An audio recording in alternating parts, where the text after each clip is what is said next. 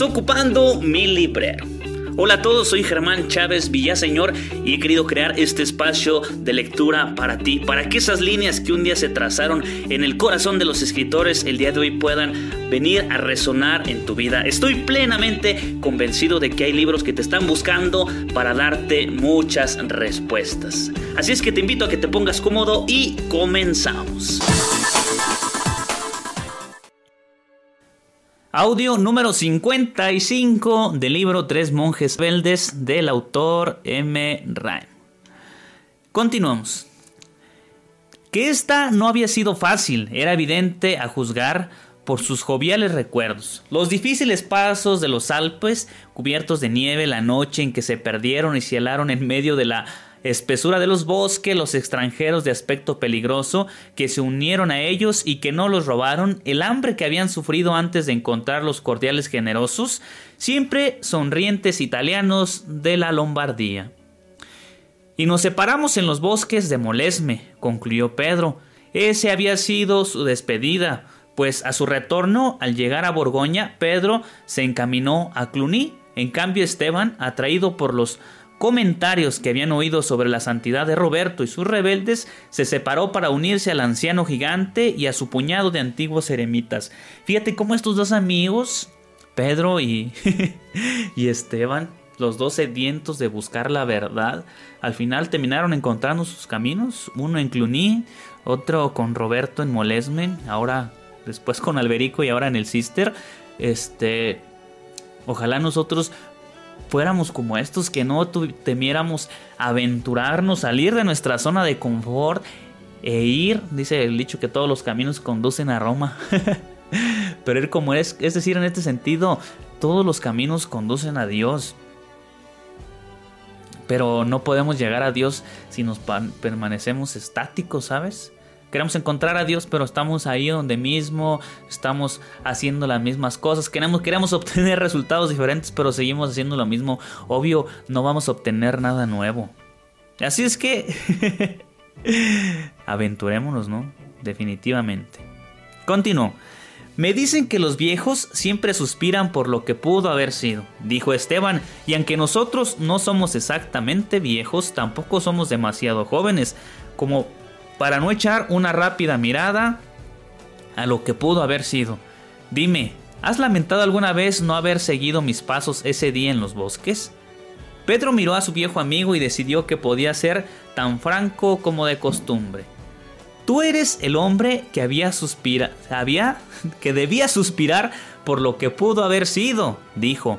No te puedo decir la cantidad de veces que he pensado cuán perfectamente Cluny te hubiera convenido y cuán perfectamente tú te habrías adaptado a Cluny. ¿Cuántas veces cuando estaba entre los manuscritos sufría literalmente al pensar que estabas entre nabos y zanahorias en Molesme? Fíjate cómo uno está ahí en el escritorio ah, pasando los manuscritos y el otro está en el surco, ¿no? Continuó. En todos extraordinariamente, en, en todos estos extraordinarios 30 años, Esteban, el único momento en que no me lamenté por ti fue cuando supe que habías hecho la revisión de la Biblia. Hasta entonces solo vi la muerte de tu talento y a veces me preguntaba qué diría el amo de la casa cuando hiciera sus cuentas. Esteban sonrió.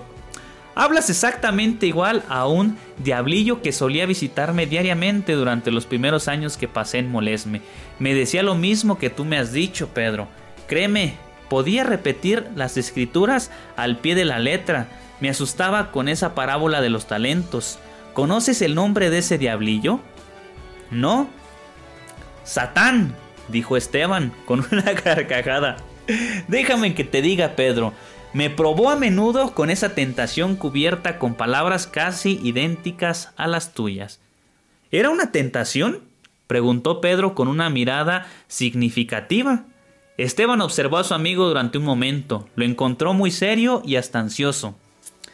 Tengo entendido que tú no apruebas Sister, dijo. No para ti, Esteban, aun cuando tú eres su abad. No tomarás a mal que te hable francamente. Creo que fue nuestra mutua sinceridad la que nos unió tan estrechamente aquel año en que viajamos a Roma. Esteban, Esteban, dijo Pedro con tristeza, ¿cómo puedes glorificar a Dios enterrando tu brillo? No hay diez hombres en el continente que tengan los dotes intelectuales con que tú has nacido. Te dije treinta años atrás que, que pertenecías a Cluny, que esta, que esta convicción se ha arraigado con los años, tanto por lo que sé de este monasterio como por lo que he oído. ¿Qué sabes de esto, Pedro? preguntó Esteban. Sentía que la conversación hubiera tomado ese giro tan pronto. Temió que finalmente llegara a ese punto, mas había esperado evitarlo. Sin embargo, en este momento debía hacerle frente. Si Pedro era el Pedro de antaño, esta era la única forma de proceder. ¿Qué sé de este lugar? repitió Pedro. Lo que todos saben, que está fuera de lo natural, que pide más de lo que un hombre puede dar y más de lo que Dios exige. En resumen, ¿qué es fanatismo? ¿Quieres que sea franco? ¿No es así, reverendo padre? Sí, replicó Esteban, y no quiero que me llames reverendo padre. Sabes mi nombre y conoces mi carácter. Me llamaste el racionalista una vez porque yo insistía en razonar todo muy a fondo. Tú lo dijiste como un reproche y yo lo tomé como un cumplimiento. Sea como fuere, resultó un excelente análisis. Me gusta razonar las cosas y razonarlas cabalmente. Pues ahora veamos qué hay en lo que todo el mundo sabe de este lugar. Ah, Esteban, el mundo se ríe de ti. No manches. Me alegro de proporcionar diversión al mundo, dijo el abad, dando poca importancia al asunto.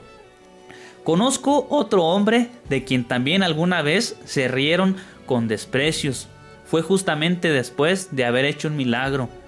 Tal vez tú recuerdes. Vamos, Esteban. Hablaste hace un rato del diablo que cintaba las escrituras. Tú sabes mejor que yo que no hubo heresiarca en la historia ni alucinado fanático desde los días de Cristo hasta el presente que haya dejado de hacer lo mismo. Vamos, enfrenta los hechos. ¿No has ido demasiado lejos? Espero que no, Pedro pero todavía no he llegado hasta donde intento ir. Hay unas cuantas cosas que Roberto y Alberico dejaron para que yo las completara. ¿Roberto? rezongó Pedro, pero al observar la llama que asomó a los ojos de Esteban, dijo con más calma. Un santo varón, en su estilo supongo, mas tan firme como una veleta. Y en cuanto a Alberico, observó que sigues hablando de lo que todo el mundo sabe, interrumpió Esteban rápidamente. No se sentía capaz de oír hablar contra en contra de la lanza de plata que tanto había amado. Enfrentemos los hechos, como tú dices, Pedro, y dejemos a un lado personas y personalidades. Pedro se reinclinó en su silla y ahogó la risa.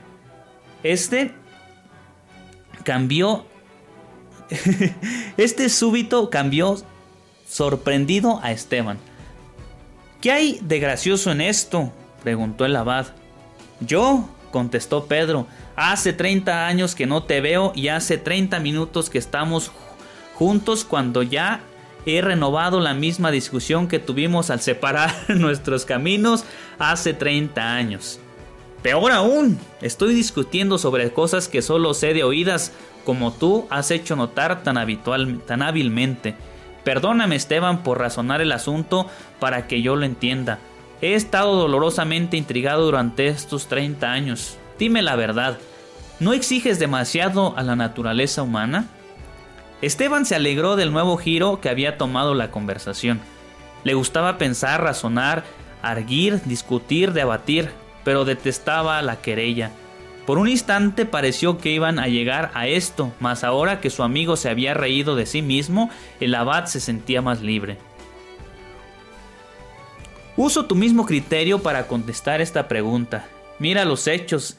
Hemos estado aquí 12 años y nadie ha muerto de hambre. Tampoco nadie ha muerto de exceso de trabajo o de desnutrición, que yo sepa, por lo menos. Y el abad sonrió. He oído decir que Alberico se murió prácticamente de hambre. Esteban rió de buena gana. Nunca has visto a ese hombre, Pedro. El monje sacudió la cabeza. Bien, aún hasta en el año en que murió, parecía un guerrero. Y no uno cansado después de una larga y dura campaña, sino un guerrero en su mejor atavío de combate, listo para la batalla. Ah, doña Habladuría se tiene la lengua muy larga, muy larga y retorcida. No, no, Pedro. Eso es absurdo. ¿Parezco yo hambriento? No, por cierto, y ninguno de los hermanos lo parece, continuó Esteban. La asignación de Benito de dos raciones de comida, una libra de pan, tres cuartos de pinta de vino, no solamente mantienen el cuerpo y las almas juntos, sino que también lo mantienen separados. La carne no lucha tanto con el espíritu cuando no está sobrealimentada. Fíjate. Ay, no manches. Es súper, súper sorprendente porque ante el mundo real, y fíjate, el otro es un monje y es un monje de Clunín o cualquier lugar. Está cuestionando y lo que todo el mundo es estar cuestionando lo que aparentemente el otro no está haciendo bien. Está cuestionando la exigencia que deberían de tener todos. Y dice aquí, me encanta esta frase que usa al, último, ¿no? Dice, una cosa... Ah, ¿Dónde está? la carne no lucha tanto con el espíritu cuando no está sobrealimentada. Y no solamente se refiere en el comer, sino sobrealimentada en la comodidad, en la banalidad, en la lujuria, en la pereza, en la vanidad, en la ira. ¿Cómo quieres gobernar tu alma? ¿Cómo quieres gobernar tu corazón cuando estás sobrealimentado en todos esos afectos desenfrenados? Te va a obedecer jamás. O sea, has alimentado un, un bravío,